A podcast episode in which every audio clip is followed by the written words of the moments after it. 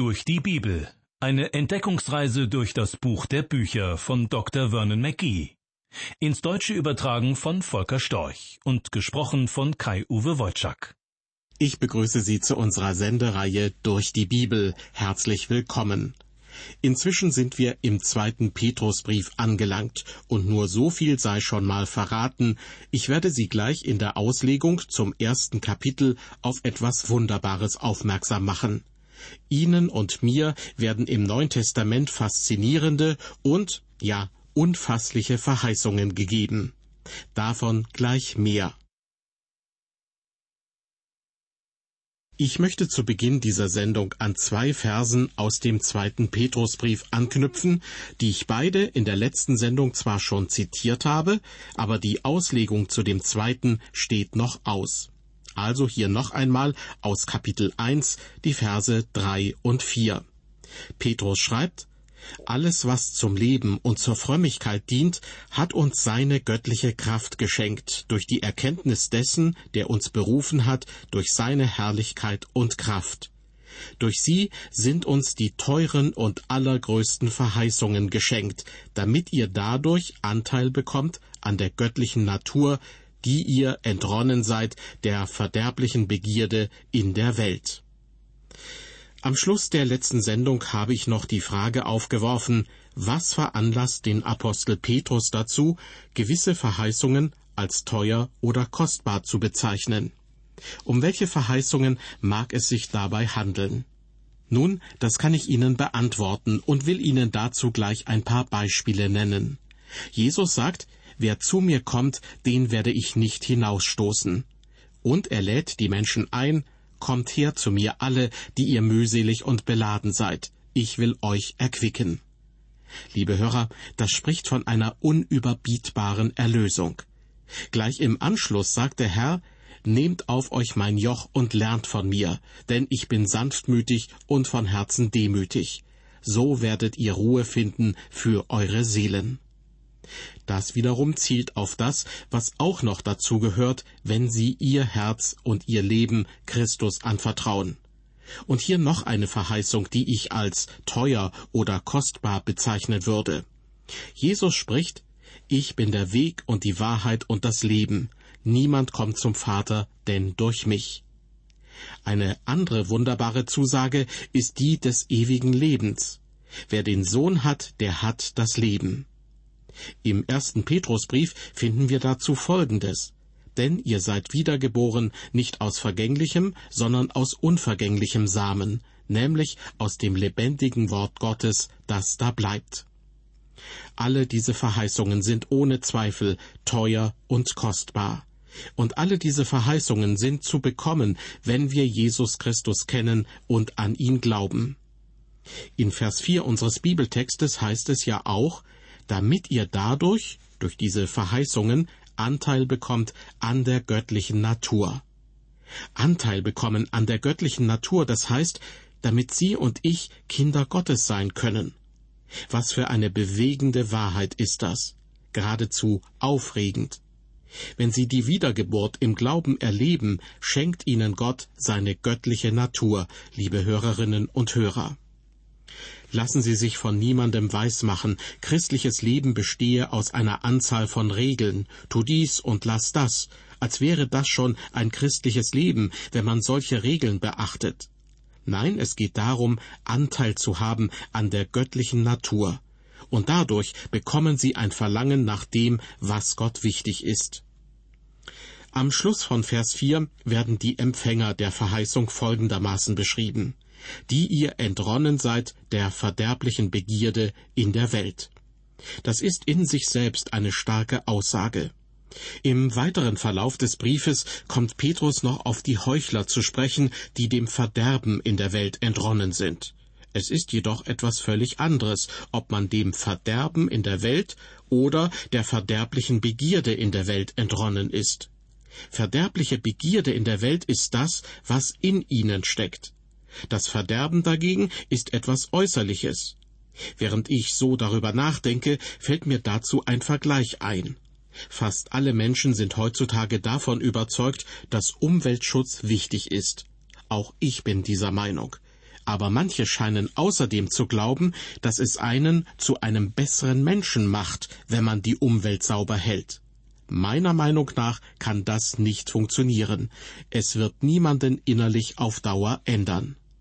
Das gilt übrigens auch für religiöse Leute, die sich sonntags einer gewissen äußeren Reinigung unterziehen. Sie nehmen an einem Ritual teil, werden ein bisschen aufgemöbelt, ein bisschen von diesem, ein bisschen von jenem. Doch ich will Ihnen sagen, Sie mögen durch und durch religiös sein, aber Sie sind dabei immer noch so verdorben, wie es nur geht. Über manche Leute, die man am Sonntag in der Kirche gesehen hat, kann man sich am Montag nur wundern. Und weshalb? Weil sie sich am Sonntag nur äußerlich ein wenig gereinigt haben. Wer der Verdorbenheit der Welt entfliehen will, braucht eine neue Natur. Liebe Hörer, Sie müssen Anteil bekommen an der göttlichen Wesensart, und zwar nachdem Sie der verderblichen Begierde in der Welt entronnen sind. Wer durch die Wiedergeburt Anteil an der göttlichen Natur bekommt, der verliert allerdings nicht automatisch die alte Natur. Im Leben eines Christen gibt es beständig Kampf zwischen der alten und der neuen Natur. Das beste Bild dafür, das es in der Bibel gibt, ist das Gleichnis vom verlorenen Sohn, das der Herr Jesus Christus erzählt hat. Zu beachten ist, dieser Sohn konnte allein deshalb in ein fernes Land gehen, weil er auch noch die alte Natur hatte. Er konnte sein Geld in zügellosem Leben verschwenden, und er konnte sogar im Schweinestall landen. Aber trotzdem hatte er Anteil an der Wesensart seines Vaters, und dieser Vater hauste nicht im Schweinestall. Sein Vater wohnte oben in einer behaglichen Villa. So stelle ich mir das jedenfalls vor. Der Vater war überzeugt von Gottesfurcht und Sauberkeit, und es gab sättigende Speisen an seinem Tisch. Also, der junge Mann wäre nicht Sohn seines Vaters gewesen, hätte er schließlich nicht gesagt, ich will mich aufmachen und zu meinem Vater gehen. Keines der Schweine im Stall würde so etwas sagen. Kein einziges Schwein ist mit ihm zum Haus seines Vaters mitgekommen. Witzigerweise las ich kürzlich etwas über einen Mann, der Schweine züchtet und behauptet, dass es sich eigentlich um ganz liebreizende Tierchen handelt. Und wir werden auch noch im zweiten Petrusbrief erfahren, dass ein Schwein prinzipiell sehr wohl gewaschen und gereinigt werden kann.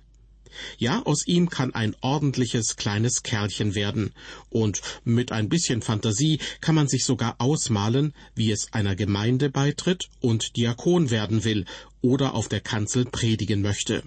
Aber letztendlich bleibt das Schwein ein Schwein und wird irgendwann in seinen Schweinestall zurückkehren. Und wie verhält es sich mit einem Kind Gottes? Liebe Hörer, wer ein Kind Gottes ist, hat Gottes Wesensart. Ist das nicht großartig? Und wir können Gott verstehen, wenn er durch sein Wort mit uns spricht. Und der Geist Gottes macht es für uns zur Wirklichkeit. Aber das ist noch nicht alles, was Petrus uns zu sagen hat. Er fährt im nächsten Vers fort mit der Aufforderung, so wendet alle Mühe daran. Am liebsten würde ich Petrus fragen, Nanu, willst du etwa, dass wir den Verheißungen Jesu Christi, also der Tatsache, dass wir Anteil an der göttlichen Natur haben, noch etwas hinzufügen? Ich denke, Simon Petrus würde antworten, auch wenn du schon so weit gekommen bist, hast du gerade erst angefangen. Es wartet noch eine ganze Menge auf uns nach der Erlösung. Vermutlich wird es Sie überraschen zu erfahren, dass es etwas über die Erlösung hinaus gibt. Vielleicht erinnern Sie sich an die Worte des Paulus an Timotheus, dass die Heilige Schrift ihn unterweisen kann zur Seligkeit durch den Glauben an Christus Jesus. Timotheus war ja bereits gerettet. Was meinte also Paulus damit? Lassen Sie es mich so ausdrücken. Erlösung gibt es in drei Zeitformen. Die Vergangenheit heißt, ich wurde gerettet. Und in der Gegenwart, ich bin im Begriff, jetzt gerettet zu werden. Und für die Zukunft gilt, ich werde gerettet werden. Im ersten Johannesbrief kommt das in einem einzigen Vers zum Ausdruck. Dort heißt es, meine Lieben, wir sind schon Kinder Gottes, es ist aber noch nicht offenbar geworden, was wir sein werden. Wir wissen aber, wenn es aber offenbar wird, werden wir ihm gleich sein, denn wir werden ihn sehen, wie er ist. liebe Hörer, ich bin noch nicht so wie der Herr Jesus Christus. Ich bin noch nicht am Ziel, aber ich bin auf dem Weg dorthin. Petrus kommt ab Vers 5 auf den Reifeprozess eines Christen zu sprechen. Ist jemand wiedergeboren, soll er nicht für den Rest seines Lebens wie ein Baby in einer Wiege liegen, immer nur da, da, da sagen oder Bäuerchen machen. Ein Christ sollte dahin kommen, dass er anfängt zu wachsen.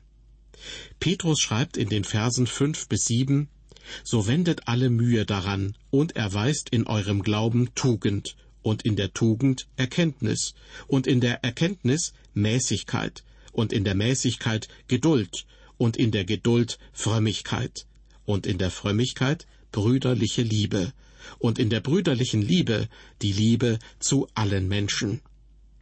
Als erstes schauen wir einmal auf den Beginn von Vers 5. Da steht, so wendet alle Mühe daran. Das Leben ist ja ein ganz ernsthaftes Ding. Wir jedoch haben es gewissermaßen zu einer außerplanmäßigen Beschäftigung gemacht. In unserem heutigen Denken halten wir Christsein oft für etwas, was nicht in die Geschäftswelt, nicht in ein Klassenzimmer und auch nicht ins soziale Miteinander hineingehört. Das Leben als Christ ähnelt eher so einer Art Sonntagskleidung, die man nur zu bestimmten Zeiten trägt. Petrus sagt dagegen, dass Christsein etwas ist, mit dem man sich alle Mühe geben muss. Wendet alle Mühe daran. Wenn Petrus dann all diese Dinge aufzählt, die zum Glauben hinzukommen sollen, dürfen wir uns das nicht so vorstellen, als ob er die Perlen einer Perlenkette einzeln abzählt. Wie ein Haufen Dominosteine sind sie ebenfalls nicht, wenn ich daran denke, wie man diese in einer langen Reihe hintereinander aufstellt, damit sie, einmal angestoßen, Stein für Stein, alle der Reihe nach umfallen. Sie sind auch nicht vergleichbar mit Backsteinen, die man beim Hausbau in einer bestimmten Reihenfolge aufeinander schichtet. Dann sind sie schon eher wie jene lebendigen Steine, die Petrus in seinem ersten Brief erwähnt hat. Dort verwendete er das Bild von den lebendigen Steinen, die zu einem geistlichen Haus aufgebaut werden. Aber denken wir daran, all diese Steine waren lebendige Steine. Christliches Leben muss als Wachstumsprozess gesehen werden. So legt Petrus es in diesem Brief dar. Und der schließt auch mit der folgenden Aufforderung. Wachset aber in der Gnade und Erkenntnis unseres Herrn und Heilandes Jesus Christus. Ein bekanntes Bild ist das eines wachsenden Baumes. Und Sie kennen vielleicht solche Redensarten wie kleine Eicheln entwickeln sich zu großen Eichen.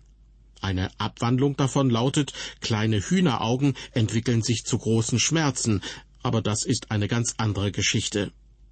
Gewiss haben Sie schon einen Baum wachsen sehen.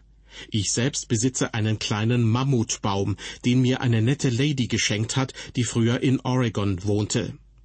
Als sie ihn mir brachte, war da nur ein kurzes, zierliches Ding in einem Blumentopf zu sehen.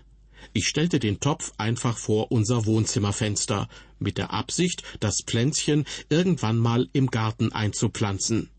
Die Jahre vergingen, und das Bäumchen, das damals vielleicht fünfzehn Zentimeter groß war, ist jetzt fast so groß wie ich und vermutlich zu groß, um den Baum erfolgreich umzupflanzen. Genauso soll das Leben eines Christen ein Leben des Wachstums und der Entfaltung sein. Draußen im Wald kann man zweierlei beobachten, und beides hat etwas mit Umgestaltung zu tun. Lebende Pflanzen wachsen und tote zerfallen. Diese beiden Vorgänge kommen überall im Wald vor. Und einer dieser Vorgänge findet auch statt in Ihrem und in meinem Leben. Wer ein Kind Gottes ist, soll wachsen. Petrus zählt die verschiedenen Eigenschaften auf, die Wachstum kennzeichnen. Am Anfang hatte mein kleiner Baum äußerst zarte, weiche Nadeln, aber inzwischen sind sie anders geworden. Sie sehen sehr kräftig aus. Wachstum in diesem Sinne, eine solche Entwicklung sollte auch im christlichen Leben stattfinden. Petrus beginnt die Aufzählung der christlichen Tugenden in Vers 5 mit der Bemerkung, erweist in eurem Glauben Tugend. Glaube meint hier das rettende Vertrauen, das ihnen ihre göttliche Natur gab, das ihnen Vergebung der Sünde gab und das ihnen die Gerechtigkeit Christi übermittelte. Jetzt sollen sie etwas zum Glauben hinzusetzen. Erweist in eurem Glauben Tugend. Im Laufe der Jahrhunderte hat sich die Bedeutung vieler Wörter geändert, und dazu gehört auch das Wort Tugend. Sprach ein Römer im ersten Jahrhundert von Tugend, dann ging es nicht bloß um Anständigkeit. Sie stand für die besten männlichen Eigenschaften Kraft, Tapferkeit, Mut und Souveränität. Liebe Hörer, genau diese Merkmale sollen auch in Ihrem und in meinem Leben zu finden sein. Die Welt heute braucht Christen mit Courage, die für das eintreten, was richtig ist, und die für Gott ihre Stimme erheben. Insofern sagt Petrus, fügt eurem Glauben Mut hinzu. Doch das ist noch nicht alles. Und in der Tugend Erkenntnis, fügt Petrus in Vers 5 hinzu. Das hier gebrauchte griechische Wort für Erkenntnis ist Gnosis. Damit ist gemeint, wir sollen Gott als Erlöser kennen.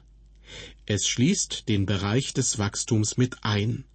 In Vers 2 gebrauchte Petrus das griechische Wort Epignosis, was Erkenntnis über etwas bedeutet.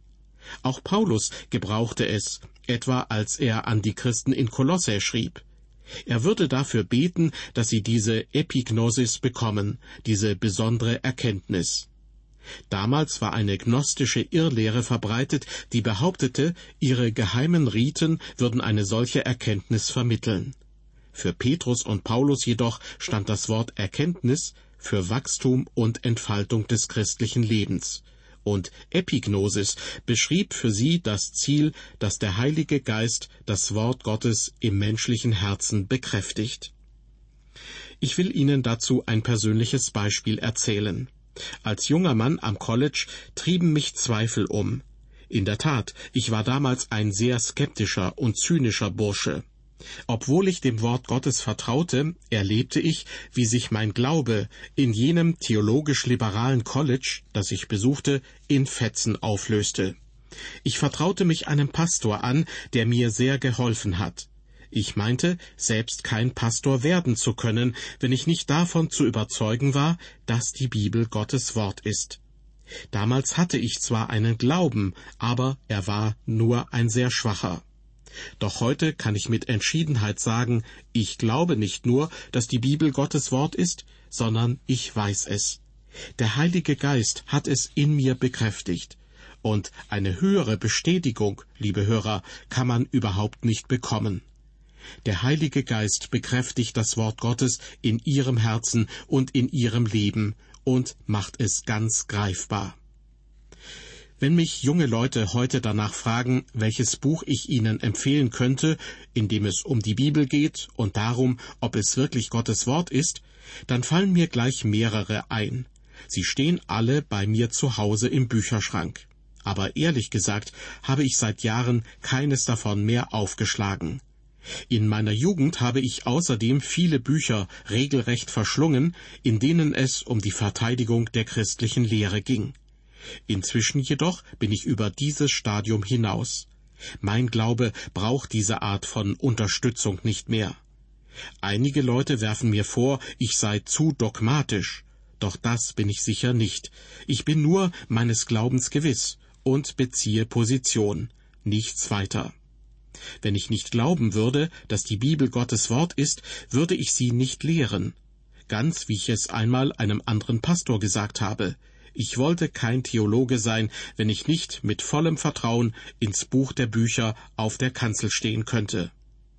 Stellen Sie sich mal einen Piloten vor, der in einem dieser großen Flugzeuge zwei bis dreihundert Leute durch die Luft befördert. Und wenn der sagen würde, Werfen Sie das Bordbuch, die Landkarten und die Tabellen weg und schalten Sie die Verbindung zur Bodenstation ab. Denen vertraue ich sowieso nicht. Ich versichere Ihnen, wenn Sie als Passagier in diesem Flugzeug sitzen würden, dann steckten Sie wirklich in der Klemme. Denn ein Pilot vertraut auf all diese Dinge.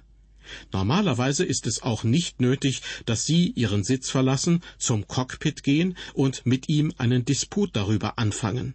Er weiß Bescheid, er hat Berufserfahrung und er weiß, auf welche Informationen er angewiesen ist und worauf er sich verlassen kann. Was nun das Wort Gottes betrifft, so können Sie sich, liebe Hörer, zu 100 Prozent auf dieses Wort verlassen. Wenn Sie sich intensiv damit beschäftigen und sich mit anderen darüber austauschen, wird der Geist Gottes dieses Wort in Ihrem Herzen bekräftigen. Und Sie werden Wachstum erfahren in Ihrem geistlichen Leben. Genau das hat Petrus im Sinn, wenn er schreibt, wir sollen zur Tugend Erkenntnis hinzufügen. Tugend umfasst den Mut, der nötig ist, anderen das Wort Gottes zu erklären. Was Sie von Christus wissen, werden Sie schließlich nur weitersagen, wenn Sie den Mut dazu haben. Petrus hat die Kette von Tugenden in Vers 6 fortgesetzt mit der Bemerkung, und erweist in der Erkenntnis Mäßigkeit. Das Wort Mäßigkeit beschränken wir heutzutage gern auf Enthaltsamkeit. Eine bessere Bezeichnung wäre deshalb Selbstbeherrschung. Als Christen sollen wir in jedem Bereich unseres Lebens die Fassung behalten. Weiter schreibt Petrus, und erweist in der Mäßigkeit, also in der Selbstbeherrschung, Geduld. Viele Leute haben falsche Vorstellungen von dem, was Geduld ist. Sie denken, Geduld ist, wenn man morgens im Stau auf der Autobahn steht, ohne sich darüber Gedanken zu machen, wie man rechtzeitig zur Arbeit kommt. Geduld ist aber vielmehr eine besondere Fähigkeit durchzuhalten, wenn wir auf die Probe gestellt werden. Wie ein wachsender Baum sollen Christen erst Mut entwickeln, dann Erkenntnis, dann Selbstbeherrschung und dann Geduld. Vers 6 schließt mit der Aufforderung, und erweist in der Geduld Frömmigkeit. Frömmigkeit ist noch so ein Wort, das die ursprüngliche Bedeutung verloren hat. Eigentlich bedeutet es Gottgefälligkeit. Wer in die Familie Gottes hineingeboren wurde, möchte so sein wie sein Vater. Und das heißt Gott ähnlich. Es heißt nicht, dass man so sein wird wie Gott, aber es bedeutet, dieses Verlangen und dieses Ziel in seinem Leben zu haben. Ich denke, im Leben eines jeden Jungen gibt es eine Zeit, in der der Vater sein Held und mitunter sogar sein Idol ist. Und es ist ein schlimmer Tag, wenn dieses Idol von seinem Sockel fällt. Aber es passiert eben. Doch oft hat das einen bitteren Beigeschmack für den Jungen. Wir sind Kinder Gottes, und deshalb wollen wir so sein wie unser Vater. Und, liebe Hörer, dieser Vater wird uns nie enttäuschen. Er ist für uns nicht nur ein Held, sondern er ist Gott. Er ist derjenige, den wir anbeten und ehren. Das Wort Frömmigkeit birgt also die Vorstellung von Lob und Anbetung Gottes in sich. Es bedeutet auch Abhängigkeit von Gott, ein ihm geweihtes Leben. In Vers 7 geht die Kette der Tugenden weiter. Petrus schreibt, und erweist in der Frömmigkeit brüderliche Liebe. Das ist ein starker Ausdruck. Liebe zu den Brüdern. Wir sollen andere Christen lieben. Ich erhalte eine Menge Briefe von Leuten, die meine biblischen Radiobotschaften hören. Darin bringen sie zum Ausdruck, dass sie mich lieb haben. Und ich antworte, ich habe sie auch lieb. Wenn ich diese Leute persönlich treffen könnte, würde ich mich sicher etwas zurückhaltender äußern. Doch an der Tatsache gibt es nichts zu rütteln. Wir sollen andere Christen lieben. Ein wichtiger Hinweis, den wir im zweiten Brief des Petrus bekommen, lautet, Sie und ich, wir haben die Chance, wundervollen Christen zu begegnen. Bei mir ist das so. Manchmal essen wir gemeinsam zu Mittag, manchmal spielen wir miteinander Golf und manchmal besuchen wir gemeinsam einen Gottesdienst. Ja, es macht Freude, freundliche und liebevolle Beziehungen zu anderen Christen zu pflegen. Und mit diesem Gedanken möchte ich mich jetzt von Ihnen verabschieden.